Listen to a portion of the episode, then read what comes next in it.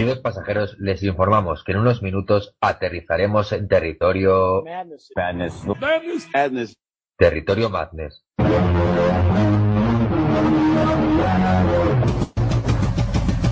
Un programa que repasa semanalmente la actualidad del baloncesto universitario de la mano de David Zuña y Gerard Sule. Territorio Madness, la NCAA en Pasión Deportiva Radio.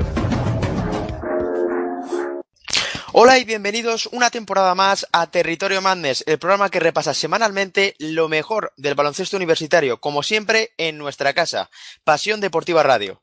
Vuelve la locura y un año más la recibimos al pie del cañón. Qué ganas teníamos de volver y hablar de esta bendita locura.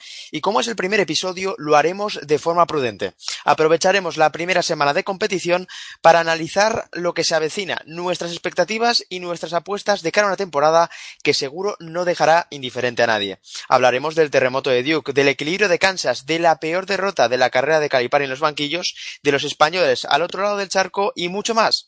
Todo ello en formato previa y con la ventaja de haber echado ya un vistazo a los primeros partidos del curso colegial. Así que sin más dilación comenzamos. Soy Nacho Juan y esto es Territorio Mandes.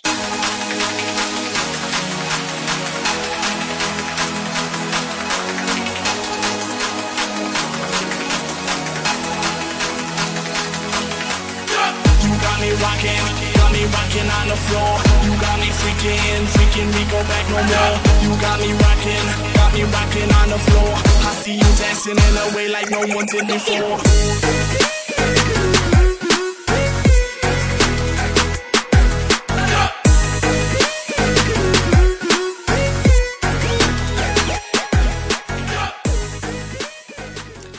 Y en este pistoletazo de salida no estamos la familia al completo, pero sí parte de la columna vertebral. Dos voces clásicas de nuestro programa, como la de José Díaz. Muy bienvenido, José, y qué ganas teníamos. Pues teníamos muchísimas ganas, efectivamente. Buenas, buenas noches a todos y qué tal. Y aquí estamos efectivamente deseando poder hablar de esto y poder contarlo y poder y poder disfrutarlo. Hemos estado, han sido siete meses después, pero, pero por fin llegó el momento. La segunda voz es la de mi fiel escudero, Santi Bautista. Bienvenido de vuelta, Santi. Pues sí, ya estamos de vuelta, ¿no? Como decías, la espera ha sido muy larga, mucho tiempo sin baloncesto universitario, pero bueno, con la misma ilusión de siempre y con las mismas ganas de, de coger una nueva temporada que seguro nos deja tan boquiabiertos como la pasada. Se acabó la espera, sobre todo para ver a la gran expectación del curso universitario. El equipo que ha arrastrado todos los focos mediáticos y que no ha dejado indiferente ya a nadie desde el primer partido. José, podemos hablar de la ACC, de la Southeastern Conference, de Big 12, podemos hablar de muchas universidades, pero hay que, hay que empezar hablando de Duke. Qué terremoto, qué estreno arrollador contra Kentucky. Cuesta eh, encontrar adjetivos y no sobrereaccionar al mismo tiempo. Evidentemente, yo es una sensación, la verdad es que me vi primero, lo vi en diferido porque uno no puede trasnochar para ver estas cosas, pero vi el día siguiente por orden cronológico, primero el Kansas Michigan State y luego el, el Duke Kentucky. Y después de ver el Kansas Michigan State tuve la sensación de que había visto, bueno, luego hablaremos de Kansas, evidentemente, tuve la sensación de que había visto algo muy especial viendo a Kansas y, y, y, lo que no me imaginaba era que ya esa maravillosa sensación que me había producido Kansas se iba a ver no ya superada, sino rebasada totalmente por la sensación que me iba a dejar Duke. Es que yo, evidentemente, jamás pensé que Duke fuera a meter 118 puntos, jamás pensé que casi al descanso, me parece que llevaba 59, si no recuerdo mal, jamás pensé que iba a ganar de 34 a un equipo entrenado por Calipari, un muy buen equipo como Kentucky.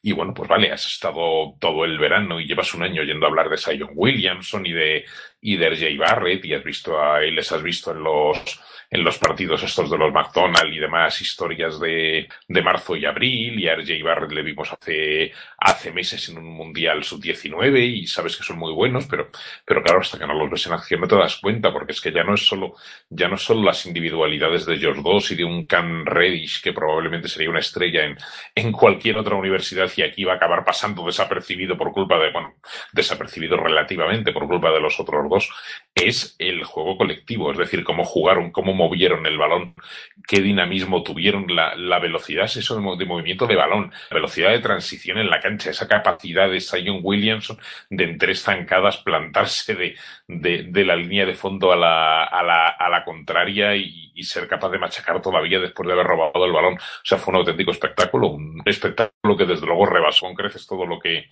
todo lo que esperábamos y luego, mm, bien es verdad que, que, bueno, ahora seguiremos hablando y comentando.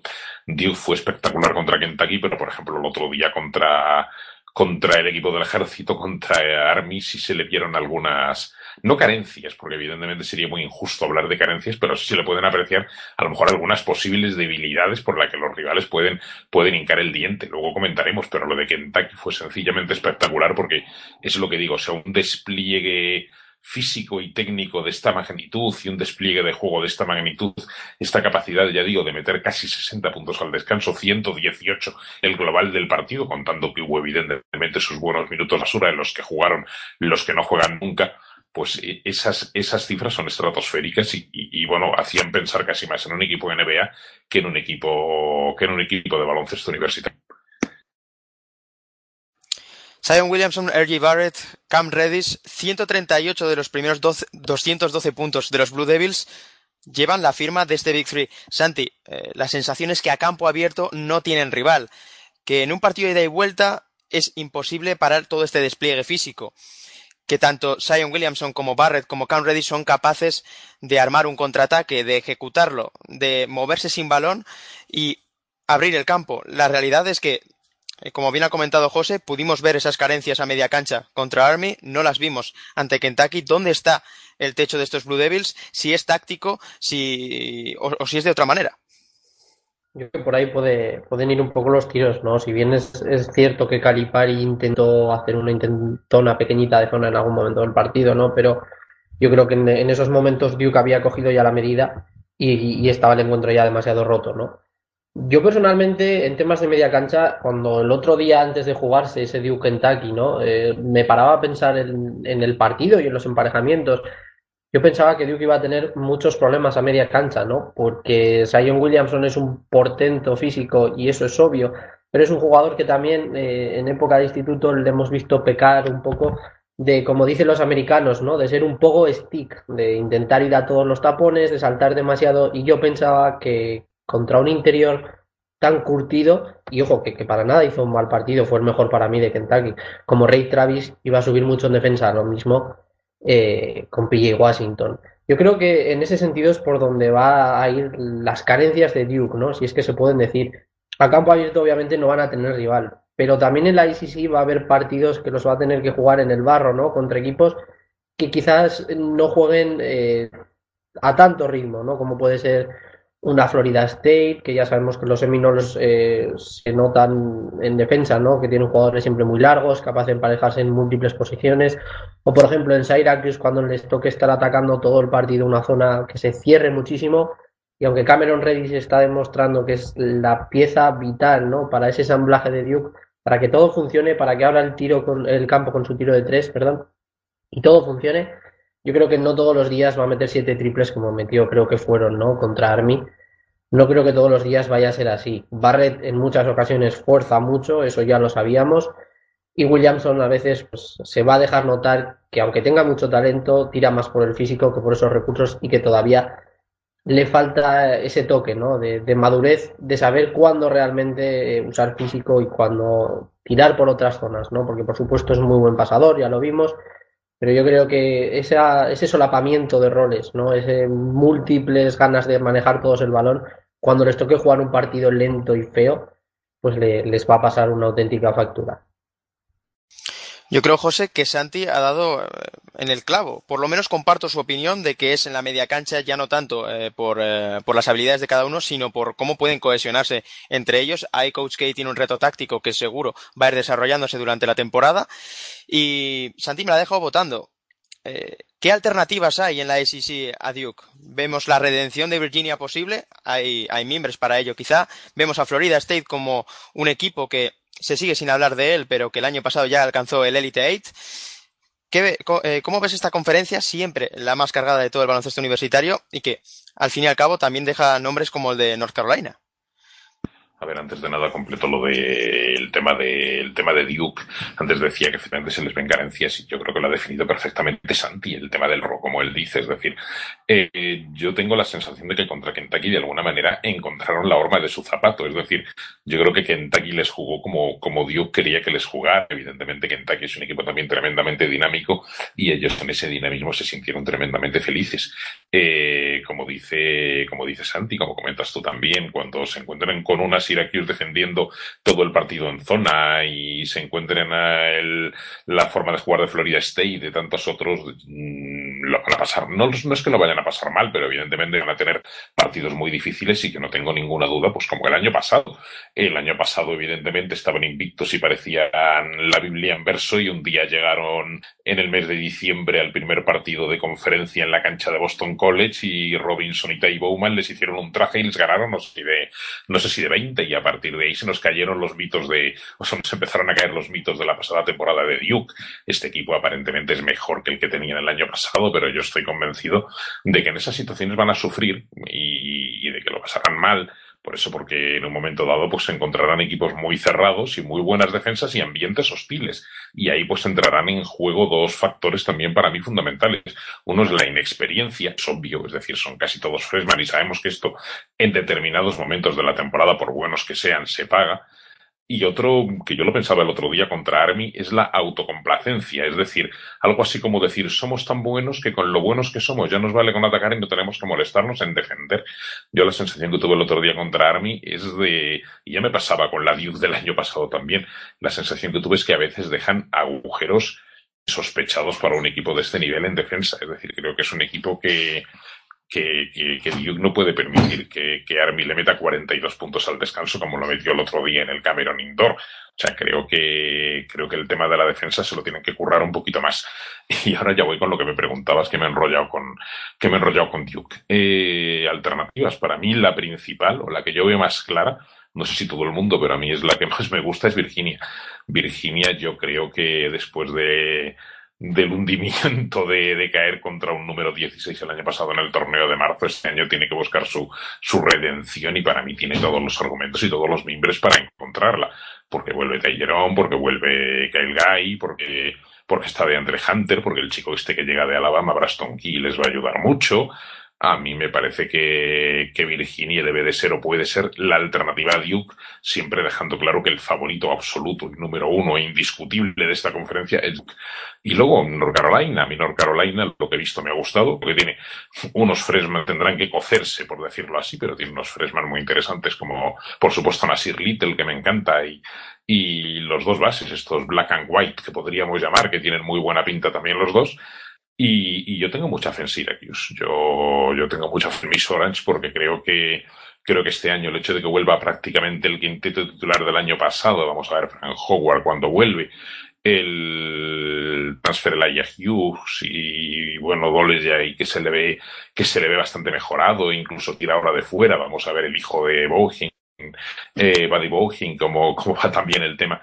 Pero, pero yo tengo confianza en los Orange este año y, y, como bien decías, Florida State ahí de tapado, sabemos que siempre, que siempre puede hacer sus cositas también porque el año pasado ya fueron, ya fueron la sorpresa. Alternativas hay, por supuesto que las hay en la ICC, pero, pero qué duda cabe de que el favorito, aunque ya digo que sufrirán y perderán partidos, pero el favorito indiscutible este año, más que otros años, más que el año pasado, tiene que ser Duke. Y es que yo, en, en, mi preparación del podcast, tengo subrayado, ojo con Syracuse, porque para mí tiene uno de los eh, candidatos a explotar esta temporada, un jugador fascinante como ese Brissett. No sé qué eh, también comentará Santi sobre, sobre sus Orangemen. La realidad es que tenemos a Florida State, tenemos a una Virginia Tech que quizá también habría que tenerla en, en la recámara. Bush Williams trae un equipo eh, bastante compensado con muchas ganas de ver cómo Justin Robinson eh, puede ser candidato perfectamente a, no, ya no solo al mejor quinteto de, de, de, de, la conferencia, sino quizá opositar al All American. Hay alternativas, está claro. Eh, Santi, ¿cuál es a ti la que más te gusta? ¿Ves a North Carolina también en este, en este tren? Porque tenemos a Luke May eh, en su último año, tenemos a Cameron Johnson, a Kenny Williams como jugadores asentados o que deben dar un paso a, eh, adelante por veteranía, pero luego tenemos eh, jugador, freshmen de primera línea como Nasir Little o Kobe White. El primero de ellos, santo de mi devoción.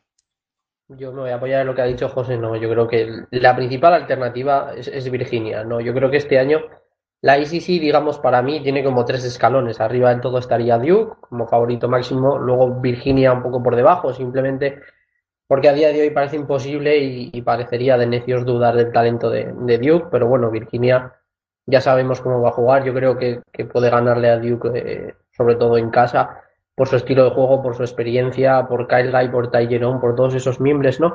Y luego hay un tercer escalón en el que ahí sí que metería a Syracuse, porque pese a que prácticamente, como habéis dicho, ¿no? Vuelve todo el equipo, Jalen Kerry cuando se, se recupere, ¿no? De esas molestias del todo, eh, será un jugador que aportará desde el minuto que salga en cancha. Ya comentaba el otro día Jim Boyhen después del partido que, que, no había estado fino, pero también porque el jugador apenas había podido entrenar, ¿no? Con el verano que ha tenido de lesiones y demás.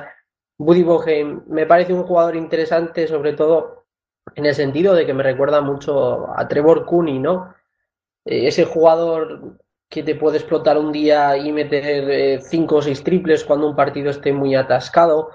Algo parecido a ese corte que yo creo que en los últimos años no hemos tenido, ¿no? Ese spot-up shooter que, que realmente sea fiable desde el tiro de tres y alguien a quien Tyus Battle le pueda pasar el balón en una penetración, yo creo que va a dar mucha, mucha versatilidad al ataque de Syracuse, que visto lo visto el año pasado es, algo necesario. Luego, Florida State estaría para mí en ese mismo bloque. Y, me gustaría, más por ilusión que por otra cosa, meter a Wake Forest más que nada, porque yo creo que Jalen Juárez es un jugador que lo va a hacer muy, muy bien en, en la NCAA yo creo que es, un chico que está listo ya para la NBA y seguro que se lleva bastantes, bastantes focos, ¿no? Virginia Tech es un equipo que, realmente no me dice nada, pero bueno, eh, al comienzo de temporada me pasa todos los, todos los años igual con los Hawkeyes. Pero vamos, yo creo que la principal alternativa, como ya he dicho antes, es Virginia y luego pondría eh, Syracuse y, Florida State. Abriendo un poquito el capítulo de North Carolina, como me has dicho, yo creo que, que North Carolina, según el ritmo que, imponga ¿no? en la conferencia, tiene, tiene cosas muy importantes que otros equipos de la conferencia quizás flojeen más, ¿no? Porque Luke May sabemos que es un jugador perfecto para el baloncesto universitario, un jugador que, que hará historia seguro en, este último año y que muy pocos equipos de la conferencia le, le, pueden rivalidar en el poste bajo. Nasir Little es intensidad pura, yo creo que va a ser uno de los mejores sextos hombres de la nación y me recuerda muchísimo al rol que tenía Theo Pinson, ¿no? En su día pero quizás con, con un poquito más de, de, garra incluso, ¿no? Y, más talento, obviamente. Cameron Johnson es, es, una debilidad para mí, yo creo que va a ser eh, mejor quinteto de la conferencia prácticamente seguro. Y como habéis dicho, eh, los bases, Kobe White, yo creo que llega un poco de tapado porque en esta clase había muchos bases y muy buenos.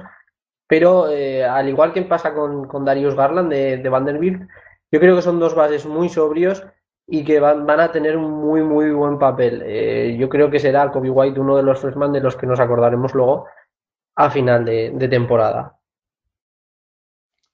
Una ACC que tiene muchísimos protagonistas como estamos viendo y que también dejan nombres interesantes porque Clemson también quizá podría estar en ese tercer escalón e incluso con eh, eh, posibilidades de alcanzar un segundo. Eh, la mayoría de las, de las piezas que lograron alcanzar el Sweet 16 el año pasado vuelven esta temporada con muchísimas ganas de ver ese dúo exterior entre Shelton Mitchell y Marquise Reed y sobre todo ver ese paso adelante que tanto esperamos y que va haciendo poco a poco el Aya Thomas. Por lo demás, tenemos una ICC un poco, pues, quizá polarizada, porque tenemos a North Carolina State eh, quizá bastante lejos de estos equipos, a una Miami que tiene que rehacerse después de, tantas bajas. Tenemos el debut de Chris Mack en Louisville como uno de los grandes alicientes. Tenemos el show de Kai Bowman en Boston College, uno de los jugadores a seguir del baloncesto universitario. Tenemos un equipo eh, inusualmente joven en Notre Dame. Veremos qué puede hacer Mike Bray con TJ Gibbs como principal arma y también tenemos a esa Wake Forest que ha comentado Santi, sobre todo con el atractivo de Jalen Howard. Con todo ello, culminar diciendo que tal vez está en Wake Forest el, nombre de banquillo eh, más en duda, que es el de Danny Manning. Veremos si, si, los Deacons son capaces de mejorar esa, esa marca de 4-14 conseguida el año pasado en la ACC, necesaria para intentar, sobre todo, ya digo, salvaguardar su puesto y podríamos poner en el farolillo rojo esa reconstrucción que va a empezar Jeff Capel en Pittsburgh, la mano derecha la antigua mano derecha de Coach K en Duke y también tenemos por ahí a Georgia Tech. Veremos si John Pasner es capaz de eh, salvar una temporada bastante complicada y más viendo el nivel de ya no uno o dos equipos, sino de seis, siete equipos que una vez más volverán ya no solo a estar en el Match Madness, sino opositando a hacer muchísimo ruido en marzo. Así que pasamos a una conferencia que también va a dar muchísimo que hablar y que viene al pelo con lo comentado con Duke. Y es que es la otra cara de la moneda. Vamos a hablar de la Southeastern Conference y vamos a hablar eh, de protagonistas de Kentucky, la peor derrota de la historia de Kentucky, de perdón, de John Calipari en un banquillo universitario, menos 34 puntos. La realidad, José, es que primero sería injusto sobre reaccionar a esta derrota, como lo hemos hecho con la victoria de Duke. Es un equipo desdibujado, con mucho por hacer, con mucho potencial joven como siempre, pero ¿qué sensaciones o qué has visto positivo quizá en esta Kentucky que ahora mismo, nublados por la derrota, no podemos ver? A ver, eh, positivo, positivo, lo que se dice positivo, mmm, más bien poco, para que, para que vamos a mentir. Es decir, para mí lo más positivo que puedo decir a estas alturas de, de Kentucky es que, que, estamos en noviembre. Es decir, que, que, bueno, que queda toda la temporada por delante y que, y que evidentemente van a mejorar. Primero porque los equipos de Calipari siempre siempre mejoran radicalmente de principio a final de temporada, porque es obvio, porque son equipos la mayoría de las veces construidos a base de freshmen y que, y que lógicamente hay que cohesionarlos y hay que convertirlos en eso, en un verdadero equipo, que ahora mismo prácticamente no lo son. Entonces es evidente que, que, los equipos de Calipari siempre mejoran muchísimo en cuanto consiguen eso, consiguen, consiguen tener esa cohesión y ser, y ser equipo en lugar de, de casi una banda, que es lo que parecía en el otro día, que es lo que iba a decir, que eso que mejorarán seguro y, seguramente y con toda certeza irán a más. Ya digo que es algo, algo natural y para mí sería lo más positivo el decir que todavía estamos a principio de temporada y que evidentemente la Kentucky que estamos viendo ahora no tiene nada que ver con la Kentucky que vamos a ver dentro de tres, cuatro o incluso cinco meses. Eso para mí sería lo más positivo porque ahora evidentemente tienen un problema y tienen un problema serio. Yo antes empleaba la palabra banda y y no deja de ser un pequeño atrevimiento por mi parte utilizar ese concepto, pero la verdad es que, que la sensación que me dieron es que cada uno iba por libre. Y bueno, evidentemente ves cositas de.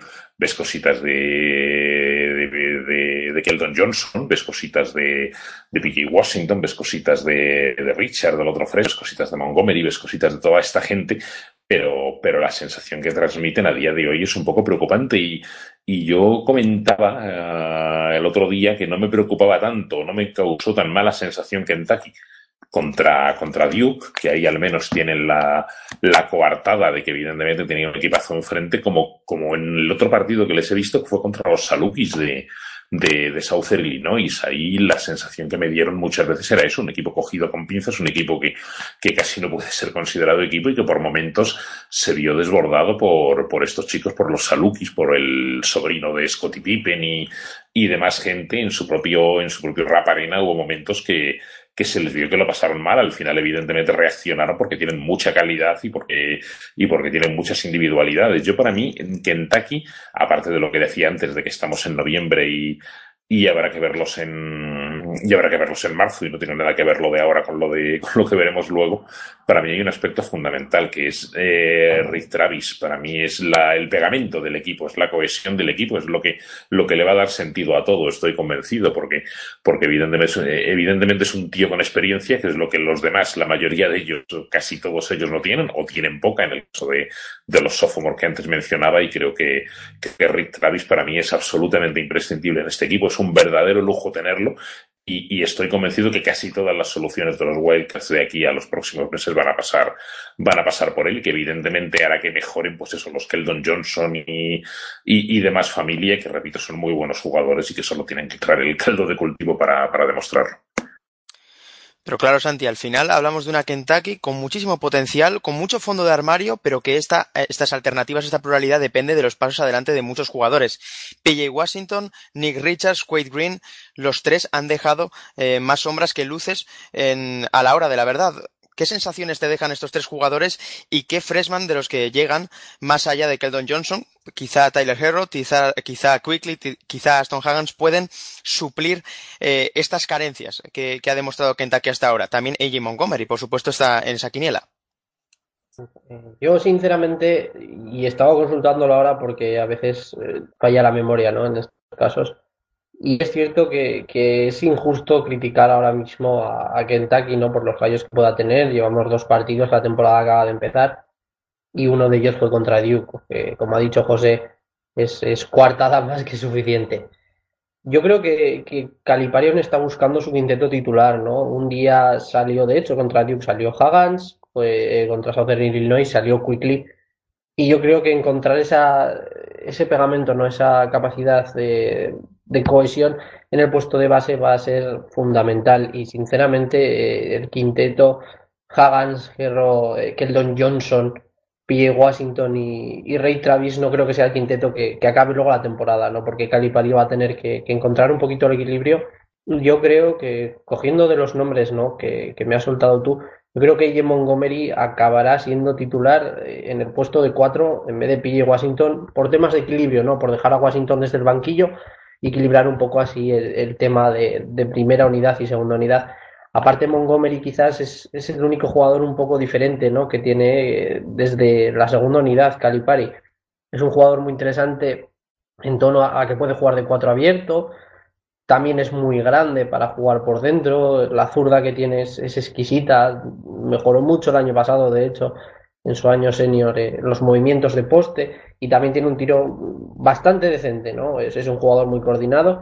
Y yo creo que con Ray Travis puede quizás complementarse muy bien, ¿no? Porque ya sabemos que, que en ocasiones PJ Washington es un estilo de jugador más interior, ¿no? Un jugador más, más gladiador, por así decirlo, que necesita mucho de la pintura, que, que realmente es donde Ray Travis puede crear muchos problemas al resto de equipos, ¿no? Y tener esa medio capacidad, ¿no? De, abrir la zona con, con, Montgomery, en algún caso que se pueda salir a tirar de tres y dejarle más espacio a Travis, pues eh, obviamente es un punto a tener en cuenta de cara a posibles cambios en los Wildcats. Luego con Tyler Cerro yo creo que, que, por una parte se está sobre reaccionando a sus malos porcentajes.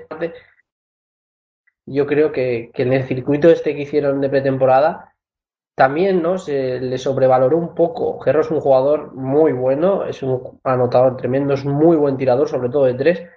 Pero yo creo que, quizás se le echó demasiado encima con el buen circuito de pretemporada que hizo, ¿no? Ahora estará teniendo una mala racha en el tiro, es un jugador muy versátil, que pasa muy bien el balón y de hecho ya lo comentábamos eh, el otro día contigo, ¿no? Que, pese al mal partido que hizo contra Duke, ya se vio que es un jugador además bastante generoso, que puede dar bastantes asistencias y ayudar en el rebote. Yo creo que iban a estar un poco los dos factor X del equipo. Eh, para mí ni Quickly ni Haggans de momento deberían ser titulares, pero Quaid Green tampoco ha demostrado nada ni, ni el año pasado ni en lo que vamos de este para coger el, un team en él tan difícil como es el de los Wildcats, ¿no? Eh, yo creo que, que, debería acabar siendo el titular por, el, por experiencia más que nada, ¿no? Y por sobriedad. Mm, pero bueno, eh, tiene que dar un paso adelante, como tú dices. Y Nick Richards me parece un caso bastante curioso, porque yo creo que la llegada de Montgomery totalmente hunde a Nick Richards en el sentido de, de que, que necesitan otro interior y que Richards es un jugador más de pick and roll, de desenvolverse bien hacia el aro, y demás, yo creo que esas cosas las puede hacer Montgomery con el añadido de que también puede jugar un poquito más por fuera. Veremos a ver si los problemas físicos de, Travis suponen algo grave, que no, estoy seguro de ello, no creo, porque no, he leído nada al respecto. Pero bueno, yo creo que como pivot suplente puede dar un pasito adelante y tener buena función, pero aún así tampoco me convence como un jugador vital y importante, por lo menos de momento, en, en la rotación de Kentucky. El equilibrio será la clave en Kentucky y empezando por ese timonel incierto. Quaid Green no ha estado a la altura hasta el día de hoy. Aston Haggans y Manuel Quickly parecen en la jerarquía un paso por detrás. Tenemos a Keldon Johnson como eje entre pintura y perímetro. Tenemos a un Tyler Herro capaz de desempolvar cualquier ataque de los Wildcats. Tenemos uno de los mejores frontcourts de todo el país. Tenemos kilos, tenemos potencial, tenemos talento y por todo ello sería, eh, bueno, no sería prudente decir que Kentucky está fuera de la carrera por la Southeastern Conference. Si bien es cierto que yo creo, José, que este año tenemos una Southeastern Conference muy, muy interesante. No sé si es porque tengo demasiada estima a Tennessee, que para mí es un equipo a día de hoy en el top 10 de todo el país. Si Auburn, porque con esa continuidad del bloque y ese toque de, de, de Bruce Pearl, así como jugadores como, eh, como Jared Harper le dan un toque especial a un equipo que ha demostrado ser competitivo en muchos más contextos que los marcadores altos. Tenemos la vuelta de Louisiana State, veremos si por fin el LSU eh, va más allá del hype y consigue asentarse ahí. En definitiva, tenemos equipos para dar mucha guerra. Quizá un escalón muy bien definido, que sería hasta Kentucky, Tennessee, Auburn y quizá LSU, pero la realidad es que John Calipari no lo va a tener nada fácil para conquistar la conferencia. Para nada. Para nada, yo creo que es una conferencia extraordinaria. O sea, vamos a ver a lo largo, bueno, evidentemente la ICC está por encima de, de todo como de costumbre, o al menos a mí me lo parece pero a lo largo de a lo largo del programa vamos a hablar probablemente de conferencias venidas a mí, porque ahora mismo se me ocurren a lo mejor un par de ejemplos de conferencias que, que a mi juicio este año bajan su nivel y con la SEC, con la Southeastern sucede exactamente todo lo contrario. Para mí es una conferencia que lleva años subiendo el nivel y para mí este año es como poco la segunda mejor conferencia de la nación. Entonces no, Cari no lo va a tener fácil para nada, vamos. Tiene, tiene rivales de postín y los dos primeros serían las dos grandes sorpresas de la pasada temporada que son Tennessee y Auburn, evidentemente. Eh, yo Tennessee le tengo mucha fe, porque le tengo mucha fe a Rick Barnes, que bueno, pues pasó sus malos momentos en Texas, pero me parece que está haciendo un trabajo extraordinario con los, con los Volunteers. Creo que Grant Williams es un jugadorazo que puede ser perfectamente el jugador del año en la, en la Southeastern, en la SEC. Creo que, que Admiral, Admiral Schofield es una auténtica garantía que con, que con Alexander en el pivot todavía son mejores, evidentemente, y le echaron de menos a final de la temporada pasada.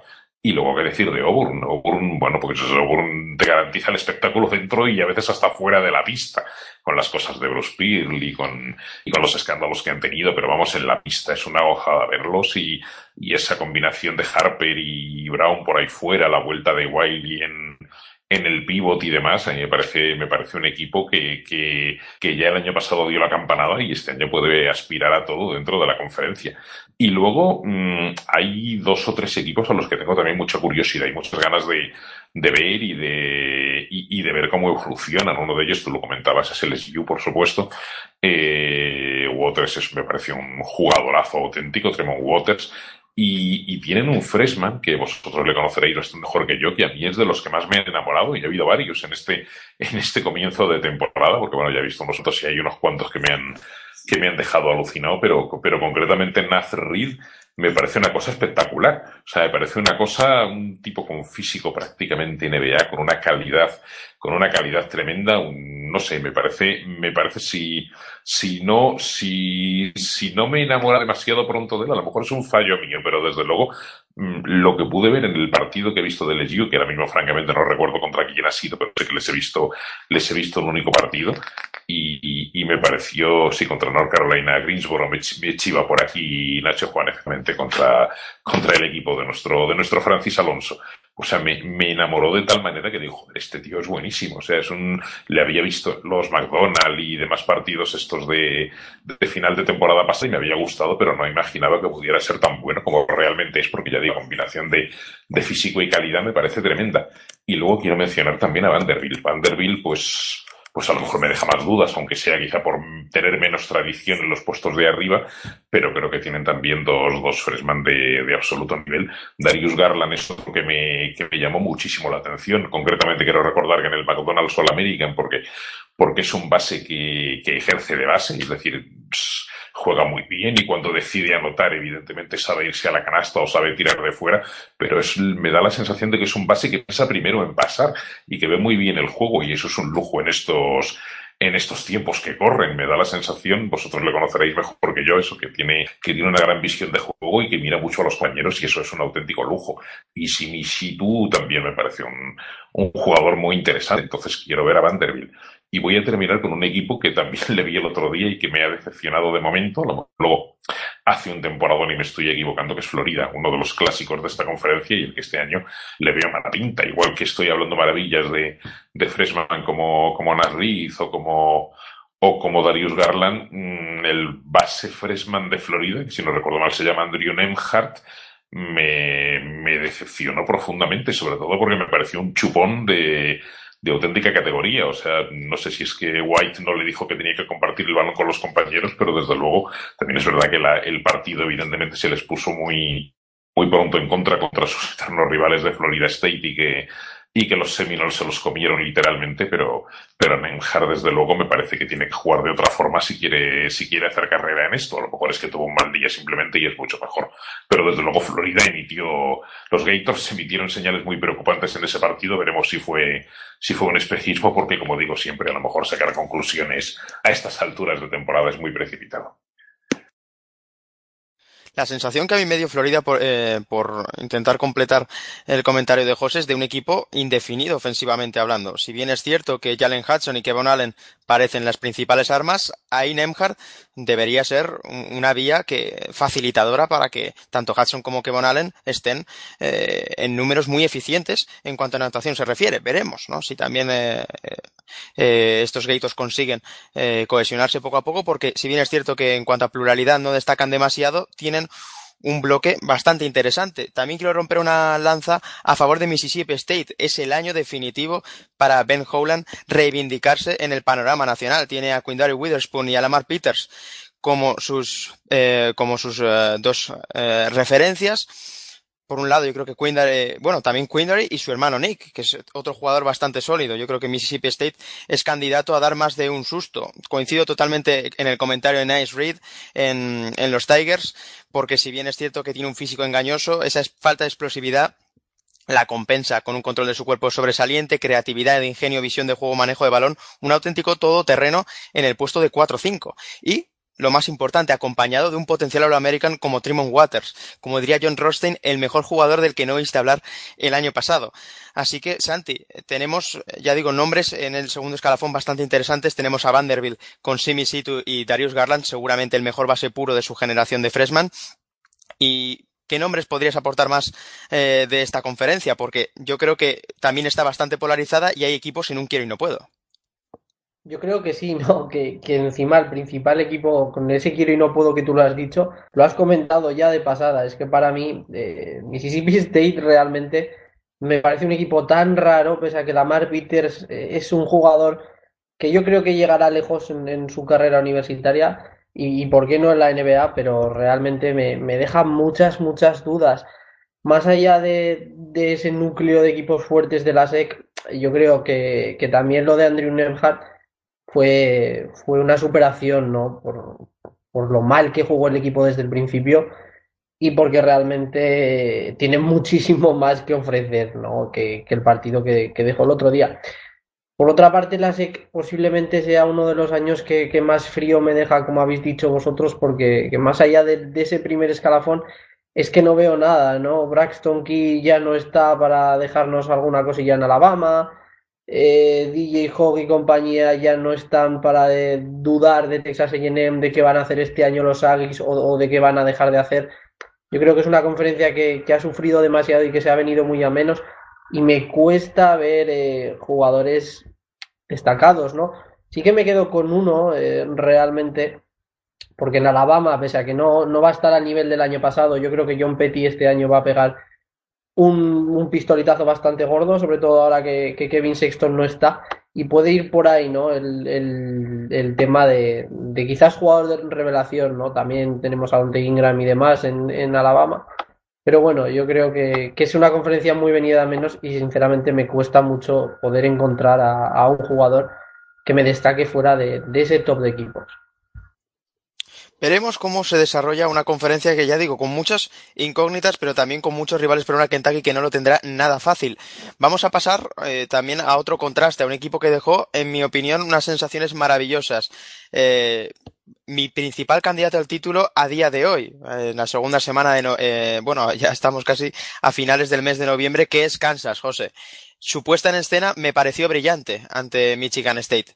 Equilibrio entre perímetro y pintura, por un lado Kentin Grimes abriendo el campo con un descaro espectacular del freshman y por otro esa cohesión entre Udoka Zubuike y Dedrick, Lawson, que parecían conocerse de toda la vida. Es muy difícil encontrar un equipo con tantas armas, con tanta solidez y con ese toque de pizarra que da Bill Self eh, durante los partidos. La verdad es que más allá de desinflarse en la recta final del partido, eh, ante los Spartans, la sensación es que Kansas puede dominar una vez más la Big 12 puede dominar la 12, va a dominar la 12, estoy perfectamente convencido.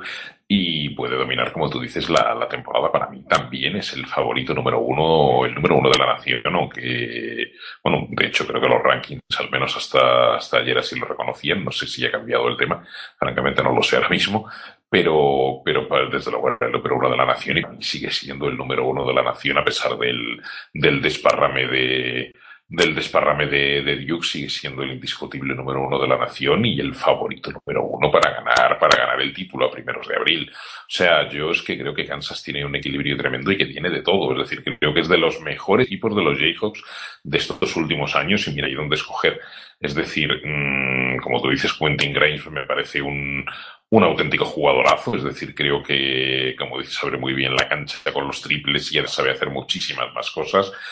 Eh, creo que ha mejorado muchísimo, al menos yo le veo muy mejorado a, a Udoka Fugui, que sigue teniendo dos asignaturas pendientes, como es obvio que son los, los tiros libres y la comisión de, de faltas innecesarias, sigue haciendo más faltas de las que debe y sigue teniendo algún problema puntual con los, con los tiros libres, mientras que no solucione esos dos problemas, su futuro en NBA, por ejemplo, podrá, a mi juicio será bastante difícil, pero le veo muy mejorado de, de movimientos de explorar, la sensación que tuve contra Michigan State es que es que era más jugador o mejor jugador del que yo recordaba de la temporada pasada. Los problemas pues son los que son. Y luego la llegada de los Lawson, sobre todo evidentemente de Dedrick Lawson, es extraordinaria para Kansas, porque es que les da exactamente ese, ese equilibrio que necesitan, ese equilibrio interior y exterior y ese magnífico enlace, como decías, con, con que para el juego y ahora. Entonces, yo, yo me parece que Kansas es el favorito, el favorito discutible, evidentemente, para, para, para, toda la, para toda la nación y para, y para esta temporada. Ya veremos a ver cómo evoluciona, porque siempre digo lo mismo, sacar conclusiones en noviembre es, es muy precipitado, pero lo que sí diría es que es el favorito, y ahí sí casi me atrevería a emplear la palabra indiscutible, la Big 12, porque mmm, Kansas tiene mejor equipo que otros años y, y otros equipos que, que podrían aspirar o soñar con robarle el título de la Big 12 a Kansas estos años, estos años pasados, para mí tienen peor equipo que otros años, o para mí hay una gran diferencia, un gran salto, mucho mayor, por ejemplo, que el que comentábamos de Duke en la, en la ACC, para mí hay un gran salto entre,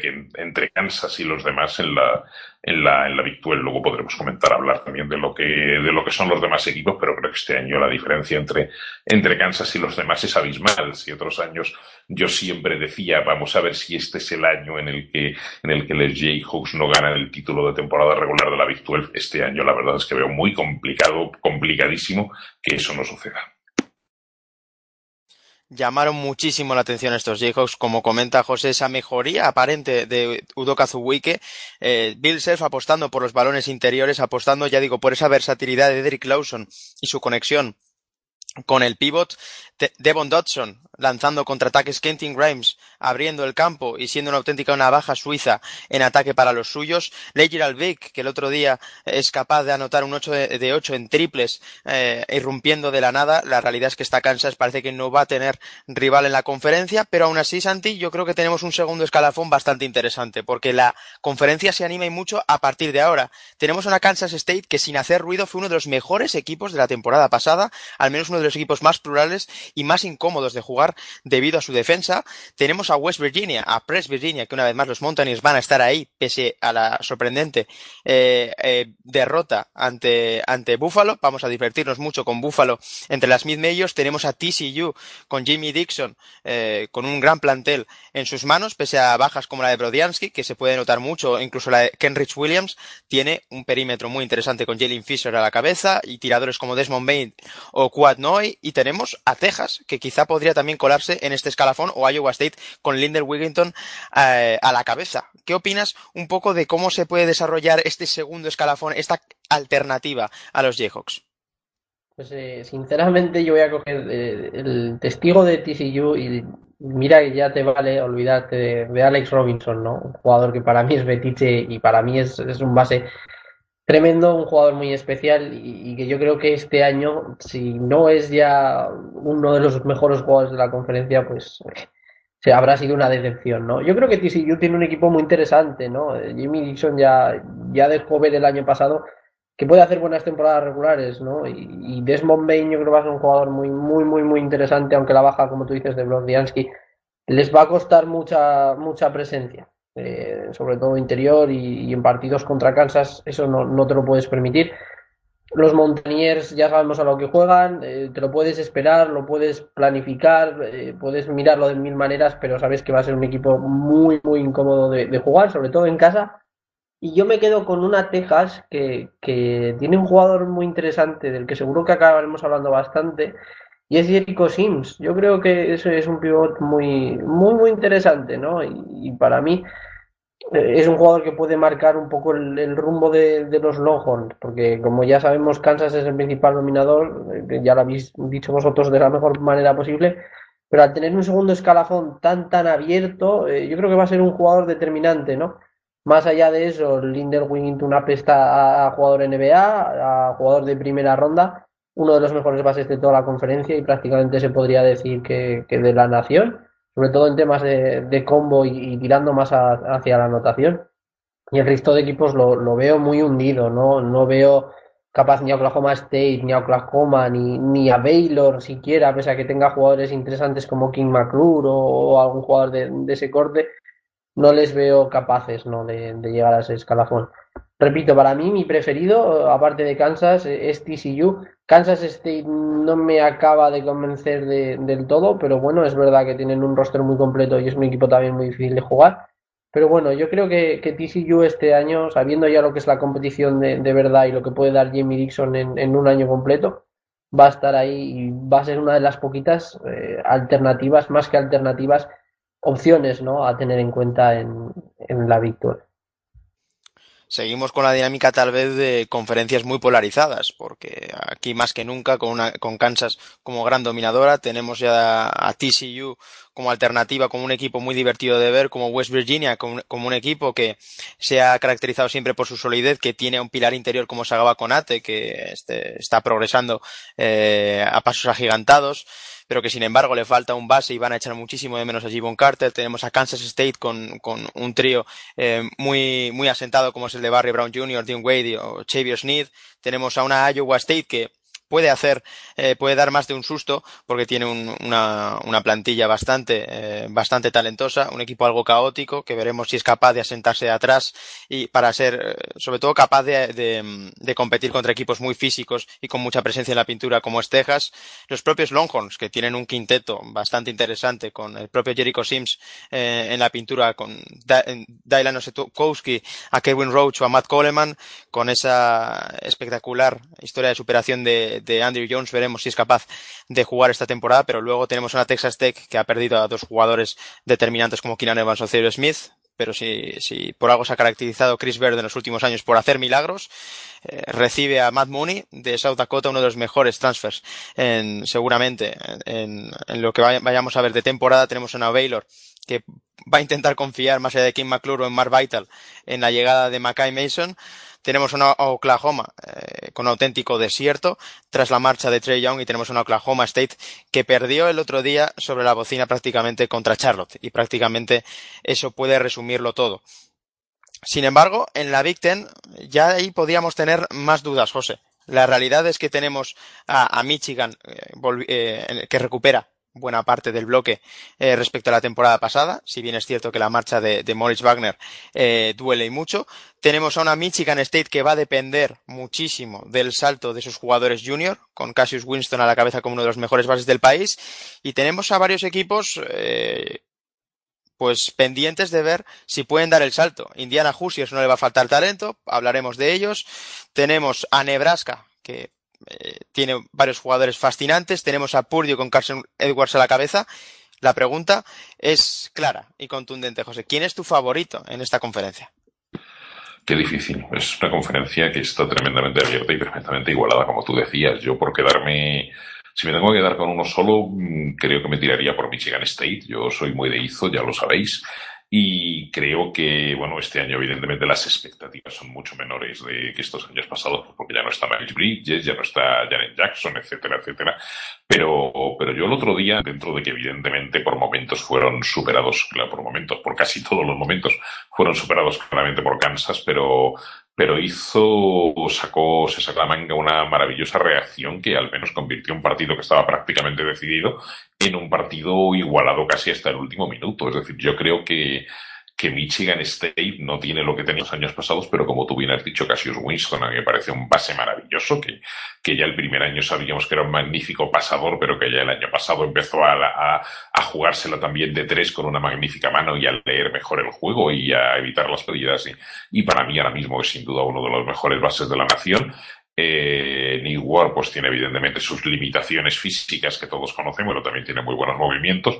Joshua Lamford parece que al tener menos competencia en, en sus posiciones está un poco más desinhibido de lo que estaba y empieza a mostrar sus cualidades y luego pues pues pues el amigo hizo siempre se saca gente de la manga como, bueno, pues los típicos como McWade, por ejemplo, que sabemos lo que puede dar en el tiro exterior, o como el clásico Kenny Goins, que siempre está ahí que siempre, y que siempre acaba aportando cosas para los Spartans. Para mí el favorito es Michigan State, pero evidentemente la competencia es muy grande. Sus vecinos de enfrente de Michigan, eh, bueno, pues evidentemente van a echar mucho de menos a Maurice Wagner y a, y a Abdur, y Abdur Rahim, pero Abdur Rahman, perdón. Pero, pero vamos, pero que tienen, tienen sus cositas y sabemos que también Bailey es de los que acaba sacando petróleo de las piedras. Entonces vamos a ver si Xavier Simpson consigue, además de, de mover el equipo y hacer penetraciones, consigue tener un tiro medianamente consistente para que, para que pueda llegar a ser fiable en marzo y luego pues, pues bueno, pues los pool y el pivot Tesky y demás, pues no les he visto, no les he visto todavía este año. Bueno, para no mentir, les vi en verano en un vídeo de calidad absolutamente lamentable, pero cuando vinieron aquí a jugar, un partido que jugaron contra el Juventud. Es lo que, lo que he podido ver de Michigan, pero me parece que, que ya digo, tienen buenos elementos pese a, que echarán de menos a Maurice Wagner y a Arthur Rackman, y creo que pueden hacer sus cositas, y luego pues del resto de equipos, pues Nebraska me deja más dudas, porque Nebraska es el típico equipo que, que, cuando esperas mucho de él siempre te decepciona y cuando no esperas nada de él siempre te sorprende. Y yo creo que este año quizá tiene más expectativas y por eso me deja más dudas. Pero bueno, quiero ver, no lo has mencionado, quiero ver a Maryland, quiero ver a la Maryland de Bruno, de Bruno Fernando y de, y de Anthony Cowan a ver qué, a ver qué nos depara, por ejemplo. Eh, quiero ver, por supuesto, a, a Purdue, que también pierde un montón de jugadores, pero estando Carson Edwards tenemos, tenemos garantizado el espectáculo y, sobre todo, quiero ver a Indiana. Quiero ver a, los Hoosiers de Archie Miller con, con Juwan Morgan y, y, por supuesto con ese, con ese freshman que, que, tiene una pintaza tremenda que es Romeo Lanford. Pero vamos, si me tengo que quedar con favoritos, más allá de, de, estos otros equipos que he mencionado, desde luego los dos de Michigan, si tengo que escoger entre uno de los dos, pues me quedo con, con Michigan State. Es que Santi, la sensación es que esta Big es una conferencia de nombres eh, propios porque tenemos en Michigan State a un gran jugador como Cassius Winston, a la espera de que, ya digo, uno de sus compañeros de generación dé ese paso adelante, que Nick Ward sea más consistente, que Joshua Lanford ya no solo tire de media distancia, ha dado destellos eh, y es capaz de hacerlo, veremos si de forma consistente. En Michigan tenemos a Jordan Poole como una potencial estrella, Xavier Simpson, tenemos a un freshman infravalorado como Ignas Bradieskis, tenemos a Indiana con ese dúo Juwan Morgan Romeo Lanford que puede ser uno de los mejores o sobre todo más divertidos de, de todo el país, tenemos a Carson Edwards en, en, Purdue, tenemos en Nebraska, ya digo, a mí un trío que me encanta que es el de Isaac Copeland, James Palmer y Glenn Watson, con invitado especial en Isaiah Robbie, uno de los jugadores para mí más infravalorados del año pasado. Tenemos a una Maryland que puede tirar por cualquier lado, muchos jugadores capaces de dar ese salto. En definitiva, ¿cuáles son esos, eh, esas líneas, bueno, esas alternativas que quizá podríamos tener en, en, esta Big Ten? Porque incluso Wisconsin en el último año de Ethan Hub puede dar guerra. Yo creo que la sensación es que aquí no hay escalafones claros. Por supuesto que no, y, yo creo que nos hemos dejado un equipo que, si mal no recuerdo, no habéis nombrado, y, y es obviamente los Gophers. Eh, mi nota, yo creo que, que si las, las, lesiones respetan sobre todo a Milkofi, tiene un equipo muy interesante. Y que es verdad que, que Reggie se fue, ¿no? Por todo el, el escándalo que hubo con tema de, de, las, de las agresiones sexuales que realizó, o, o por lo menos el programa decidió no tener, no contar con él, ¿no? Por lo menos de momento, y, evitarse así mayores problemas. Tenemos a Mir Kofi, que es un talentazo, uno de los mejores escoltas de la conferencia para mí. Tenemos también a Derrick McBrayer, que vuelve, una Isaiah Washington, que bueno, anda un poco perdido, pero, pero ahí sigue. Y ya ganaron a un equipo un poco incómodo, como es Utah, en la pasada, hace dos madrugadas, o la pasada madrugada, si no recuerdo mal.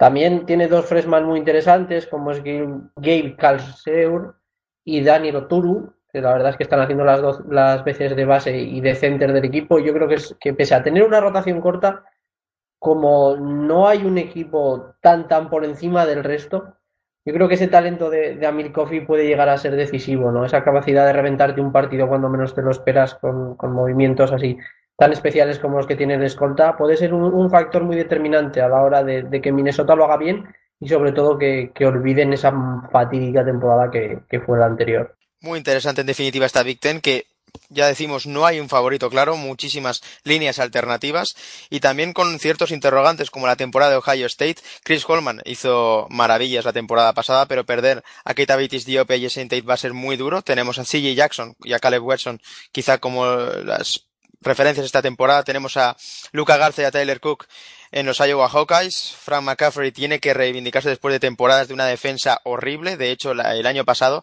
eh, la defensa de los Hawkeyes fue, en, en, términos de estadística avanzada, una de las tres menos eficientes de la última década en la Big Ten. Palabras mayores.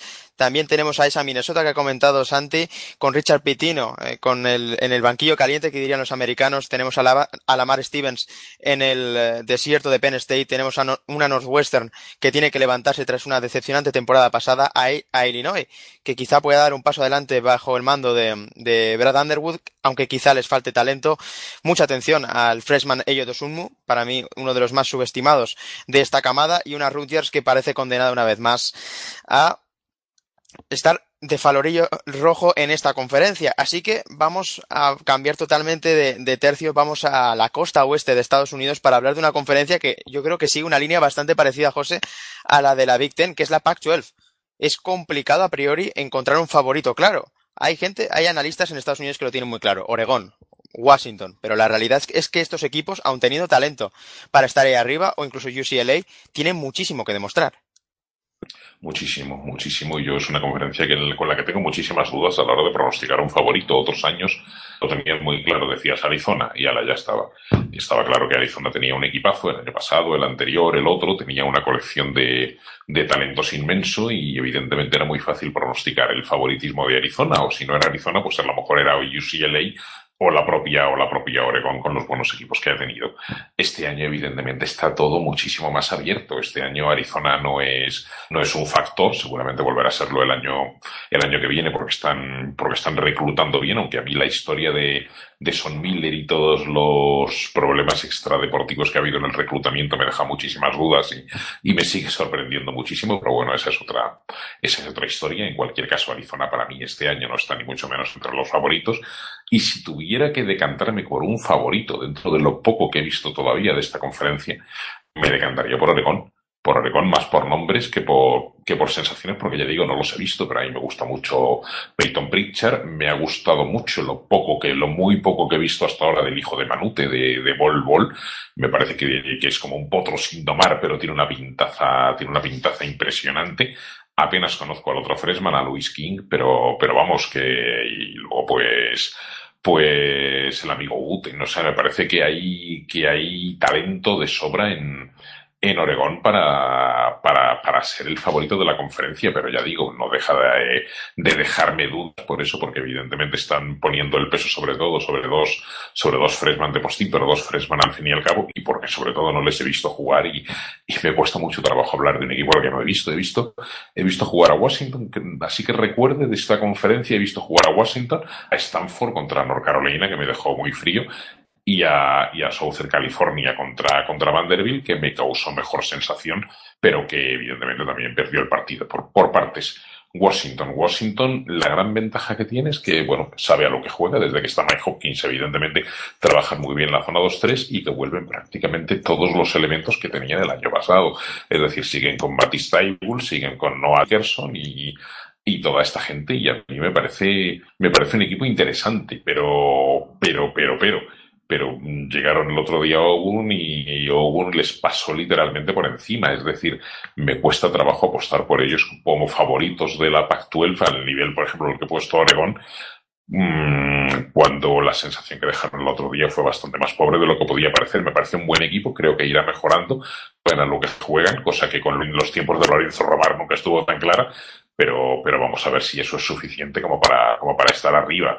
Y luego, ¿qué más? Pues eh, USC, Southern California, me parece que tiene un equipo interesante con un freshman al que este sí que no le conocía absolutamente de nada, vosotros seguro que sí, un tal Kevin Porter, que me ha maravillado en lo poco que le he podido ver el partido contra, contra Vanderbilt, me parece que tiene una, una pintaza excelente y luego pues, pues los habituales argumentos de, de, de Andy Enfield, por supuesto, empezando por, por Jonah Matthews y por, y por Usher y toda, y toda esta gente pero, pero, pero tampoco les veo a un nivel como para, como para poder darles como favoritos y acabaría o mencionaría, como no, a UCLA, que ha tenido el problema de la baja del hijo de Shaq, de Sharif O'Neal, pero que bueno, que con el regreso de Jalen Hans y de, y de Wilkes, pues yo creo que, que algo también pueden hacer, pero tampoco les veo a un nivel. Es una conferencia en la que en la que hay varios buenos equipos, pero no hay ningún gran equipo. Y ya digo, el único que puede alcanzar ese estatus de gran equipo a mi juicio, a día de hoy es Oregón.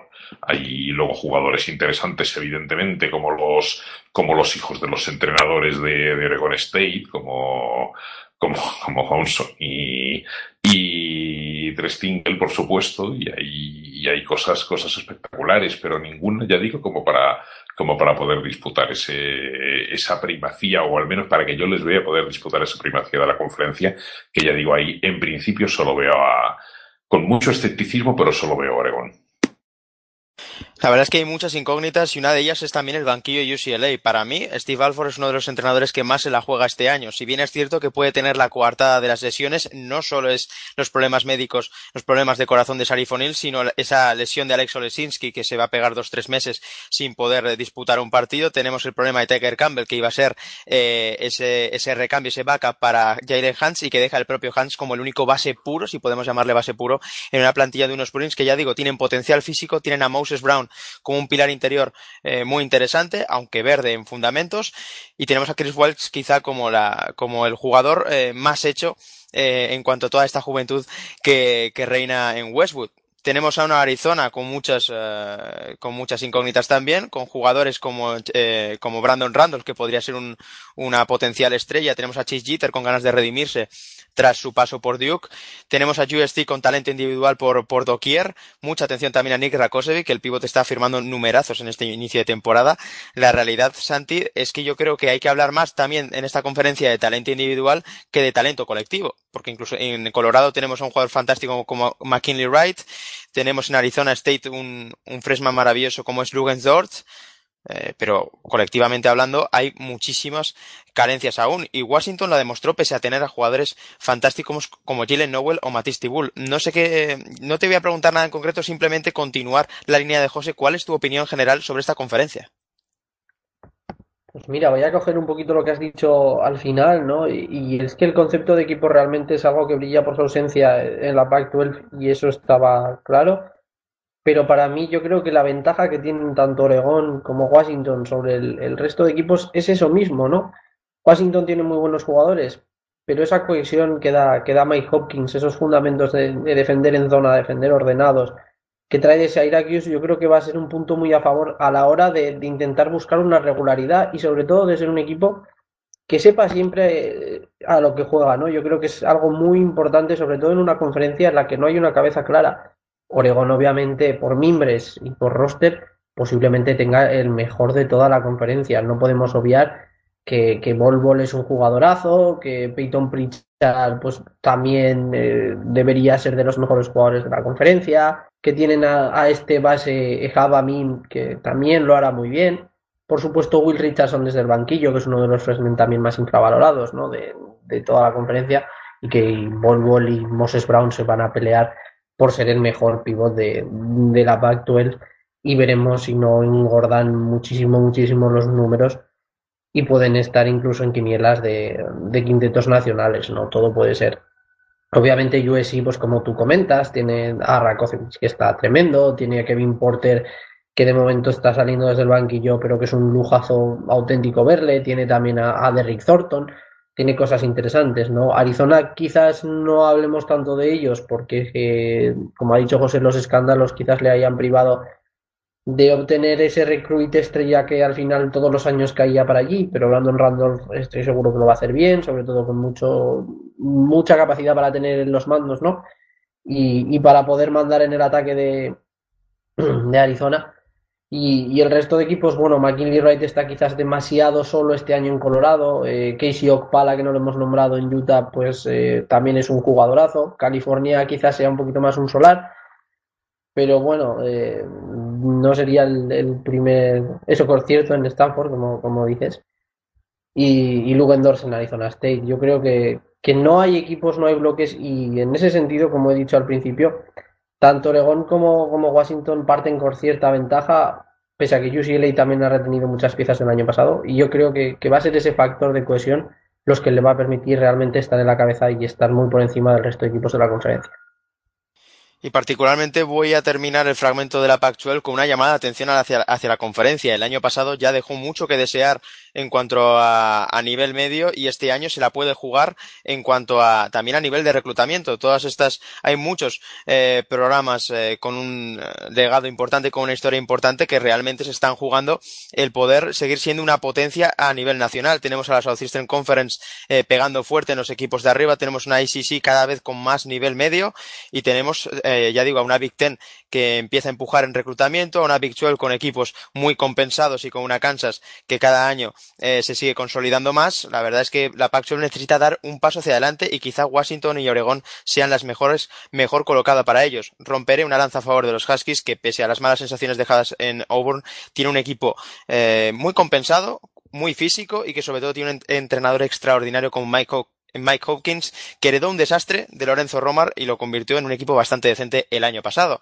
Así que para terminar el, em, los análisis, las previas de las conferencias eh, grandes, por decirlo de una manera, vamos a acabar hablando de, de la Big East. José, eh, la verdad es que la línea a seguir podría ser parecida a la Big 12 con Kansas, y es que la realidad es que el vigente campeón Villanova, la obra maestra de G. Wright, parece difícil que vaya a tener rival este año también. Eh, sin duda, sin duda. Evidentemente, el año pasado, cuando acabó, cuando se proclamaron campeones y acabó el torneo final, pues supimos que se iba a ir todo el mundo, supimos, ya sabíamos que se iban a ir algunos, pero bueno, pues tienes la marcha de, de, Jale Brunson, la marcha de, la marcha de Di la marcha de Marie Spellman, etcétera, etcétera, y dices, bueno, pues esto va a quedar hecho un solar. Bueno, pues no. Villanova evidentemente no tiene el equipo del año pasado, evidentemente no es favorito a nivel nacional, ni, ni creo que vaya a serlo en toda la temporada, pero para mí sigue siendo el favorito indiscutible para, para la Big East. Es decir, creo que, que con jugadores como el sempiterno Phil Wood, como, como Pascal, como el, el chico este Gillespie, el recién llegado Joe Crimo, creo que, creo que Villanova, para mí, con lo que tiene y por supuesto, como tú dices, con la obra maestra de Jay Wright y lo que es capaz de hacer y cómo les hace jugar y cómo les hace, cómo, cómo consigue tener esa sensación de equipo en cuanto ves a Villanova, para mí yo no tengo ninguna duda de que los Wildcats vuelven a ser favoritos para ganar la Big como prácticamente todos los años desde que llevamos desde que llevamos haciendo este programa y probablemente por mucho por mucho tiempo porque si te paras a pensar en alternativas tampoco tampoco las hay. Es decir a mí me gustaría decir que Marquette es una alternativa porque bueno pues evidentemente tiene un jugadorazo como como Marcus Howard que probablemente es uno de los candidatos a jugador del año en, en la conferencia y casi en toda la nación porque además ya no va a tener la competencia de, de Andrew Rose y a su lado para tirárselas y va a hacer lo que le dé la gana en en Marquette, eh, pero tampoco les veo como una alternativa. Y dice Marquette, pues dice yo que sé, eh, Xavier evidentemente no se parece en nada del año pasado.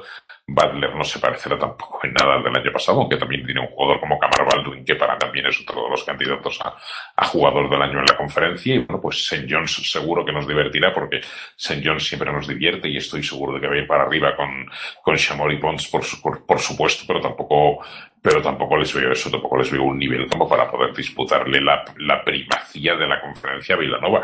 Francamente es que, bueno, podría hablar a lo mejor de Providence, que es el que, un poco el que me falta de estos de arriba y que me dejó buenas sensaciones en el partido que, que les vi ante Wichita State, aunque perdieran, que tiene dos, dos freshmen muy interesantes para el juego exterior, sobre todo un chico que se apellida Duke y que, me gustó, y que me gustó, me gustó bastante, y el otro chico Reeves que también me, me gustó, y que evidentemente el líder del equipo va a ser Alfa, Alfa Diallo, y creo que, tienen un buen nivel, pero vuelvo a repetir, es decir, creo que a un lado está Villanova y, y me temo, un poco como lo de Kansas, sin ser tan marcado como lo de Kansas, pero creo que a un lado está Villanova y, y al otro están todos los demás.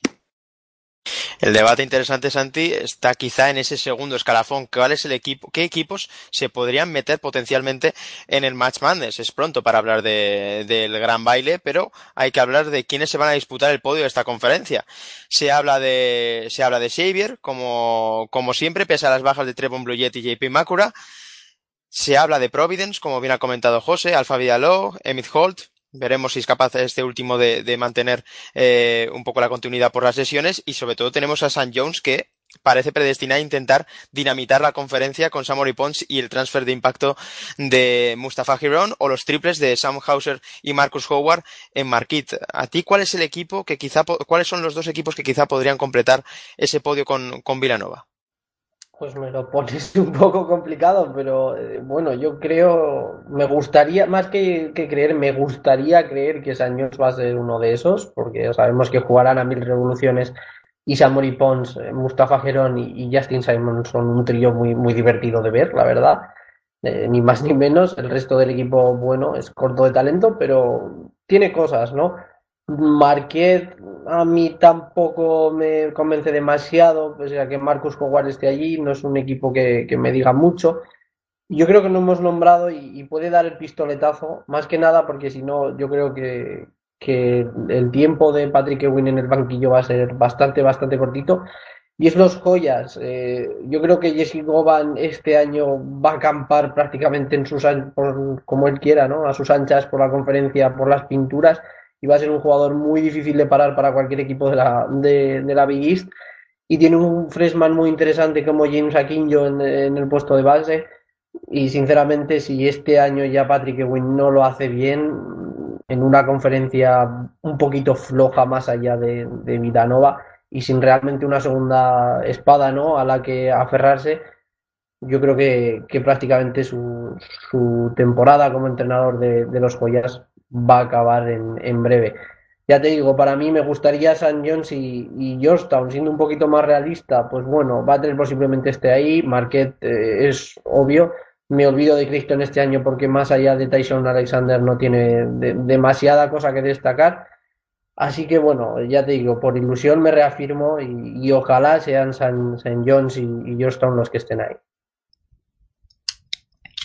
Con las incógnitas e incertidumbres de Patrick Ewing y Chris Mullin en Georgetown y St. John's, respectivamente, despedimos así el análisis de las Power Five, en la que hemos querido incluir a la Big East como invitado ya habitual en este programa. Aunque esto no acaba aquí. Vamos a hacer un pequeño inciso para hablar de Mid Majors, porque uno de los grandes alicientes del baloncesto universitario este curso es que tenemos dos programas de excepción y con posibilidades reales de Final Four.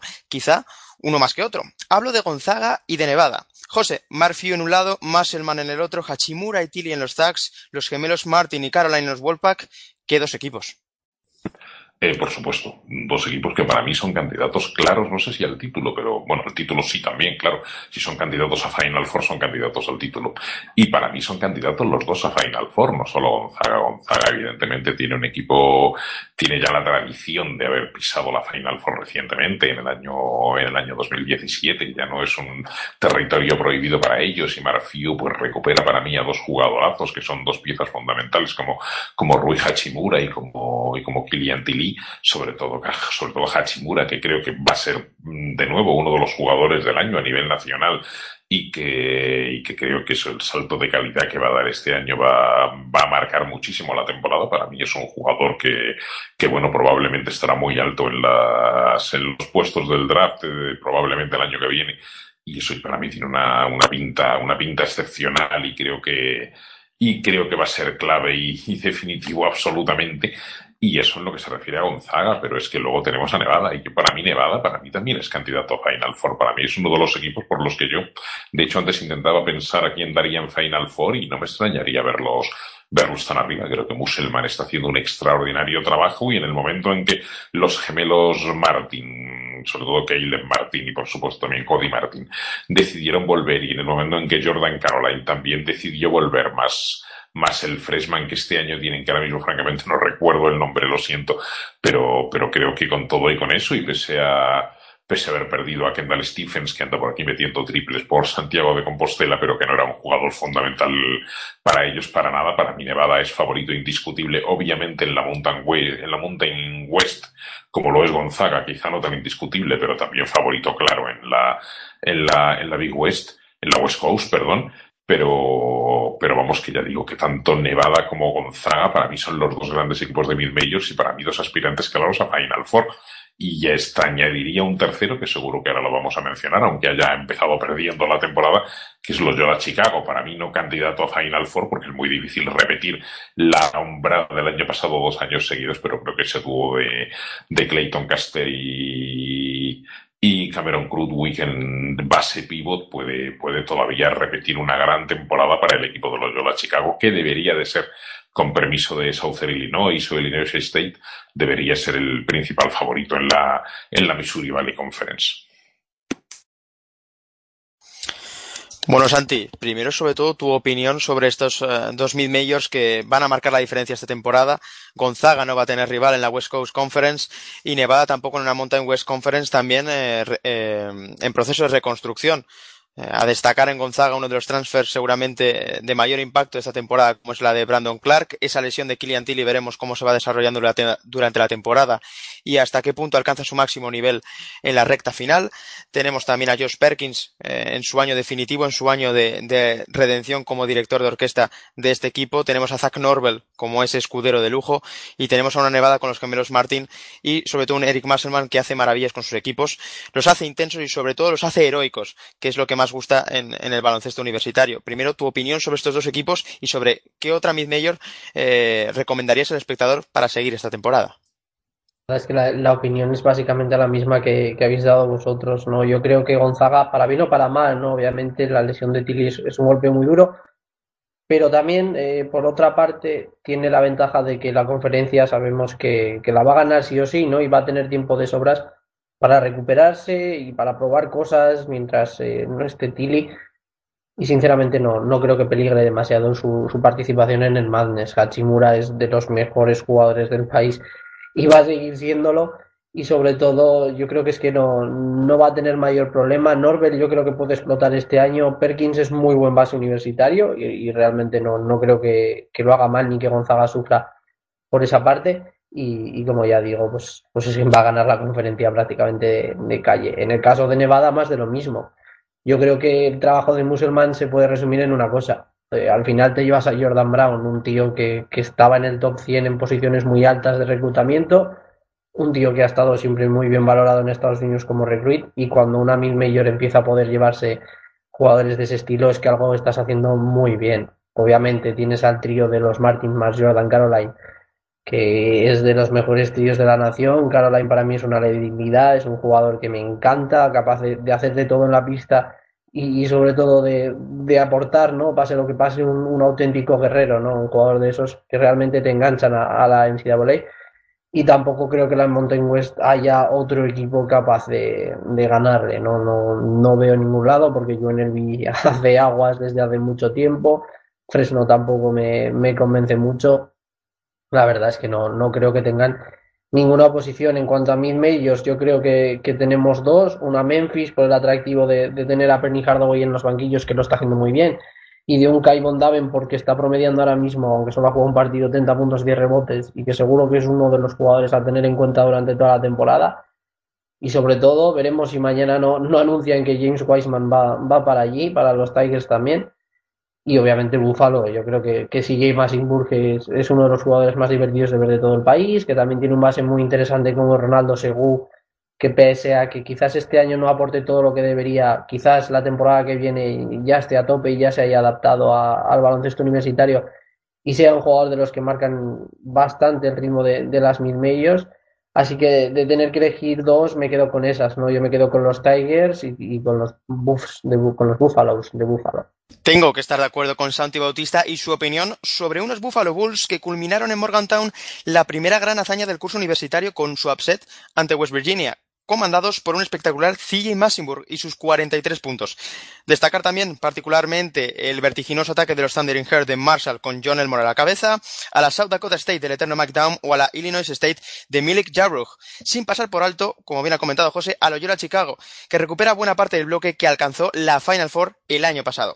Y con este apartado de mid majors, a las que trataremos durante la temporada lo máximo posible, voy a despedir a José Díaz, no sin antes agradecerle su presencia y aguardarle con los brazos abiertos para la próxima. Gracias. José. Pues gracias a ti, gracias a vosotros, como siempre, un placer estar aquí y aquí seguiremos comentando esta, esta maravillosa competición. Venga, un saludo. Y para terminar, vamos a hablar de nuestros representantes al otro lado del charco, porque sí, la locura también ha vuelto para los españoles en la NCAA, que por cierto se han estrenado con nota. El abanderado de todos ellos volverá a ser Francis Alonso, que entra en su último año como líder de UNC Greensboro. Los Spartans quieren repetir billete a marzo y lo demostraron ante la poderosa LSU. El equipo de la Southern exigió al máximo a los Tigers, que tuvieron que aferrarse a Nash y a Tremont Waiters para cerrar una difícil victoria en casa. El malagueño acompañó la exhibición de su compañero Kyren Galloway, que firmó 32 puntos y 8 de 10 en triples, con 20 puntos y 5 asistencias, apenas unos días después de brillar en la victoria ante North Carolina AT&T con 23 puntos y 6 rebotes. Igual lo más destacada fue la semana de Rubén Guerrero. Al transfer de South Florida se le notó el año en blanco, pero por las ganas de comerse la pista. El pío de Marbella ha sido protagonista en las tres victorias de Sanford, con registros de 15 puntos, 6,3 rebotes y 2,7 tapones por encuentro. Sobresaliente introducción a lo que se anticipa como un último año muy ilusionante en la NCAA. Otro jugador que, se estrena, que estrena universidad es Iván Aurrecoechea. Desde el Junior College ha ido a parar a New Mexico State, donde ya suma minutos de calidad desde el banquillo, como en el triunfo ante North Dakota State, donde el madrileño firmó 9 puntos y 4 rebotes. Otra de las grandes novedades esta temporada es la de Robinson y Degen, que después de romper su compromiso con Western Kentucky ha recalado en la Universidad de Santa Bárbara. Al igual que Iván, su mejor actuación llegó ante North Dakota State con 8 puntos y 2 rebotes. Entre las caras conocidas está la de Joshua Tomike, que intentará ganar minutos como sophomore en una Maryland que quiere remontar el vuelo esta campaña. Su mejor actuación en esta primera semana la realizó en el cómodo triunfo de los Terps frente a North Carolina AT&T con dos puntos y cinco rebotes en cinco minutos en cancha. También es la segunda temporada en Estados Unidos para Javier Langarica. Pese a las tres derrotas consecutivas de George Washington esta temporada, el bilbaíno ha disputado minutos en todos estos partidos, destacando sus cuatro puntos en cinco minutos ante la poderosa Virginia. Y a falta de los estrenos de José García González en Fullerton y Jaime Sorolla en Valparaíso, este último por lesión, también tuvo minutos John Ander Cuadra, que cumple en Campbell su año senior.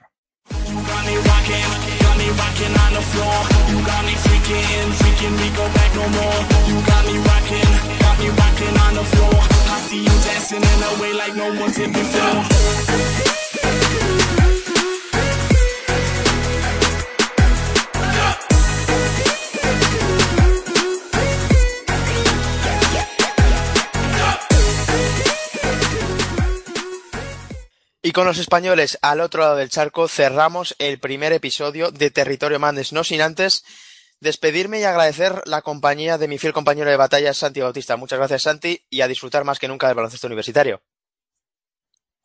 Como siempre, y un año más, ¿no? Que, ya van unos cuantos, el placer es mío, el poder disfrutar de esta charlita, dando contigo, como con José, con el resto de, integrantes de nuestra familia, que, que pese a que Hemos empezado poco, seguro que el resto se va pudiendo unir a lo largo que avance la temporada y sobre todo con muchas ganas de disfrutar y estar otro año más aquí contando lo, que ocurre en el baloncesto universitario. Muchas ganas de disfrutar, de analizar, de comentar, de debatir sobre la locura universitaria. Ha vuelto la NCAA y Territorio Madness volverá a estar al pie del cañón. Soy Nacho Juan y ha sido un placer estar con todos ustedes. Nos vemos la próxima semana. Me rocking on the floor. You got me freaking, freaking me go back no more. You got me rocking, got me rocking on the floor. I see you dancing in a way like no one did before.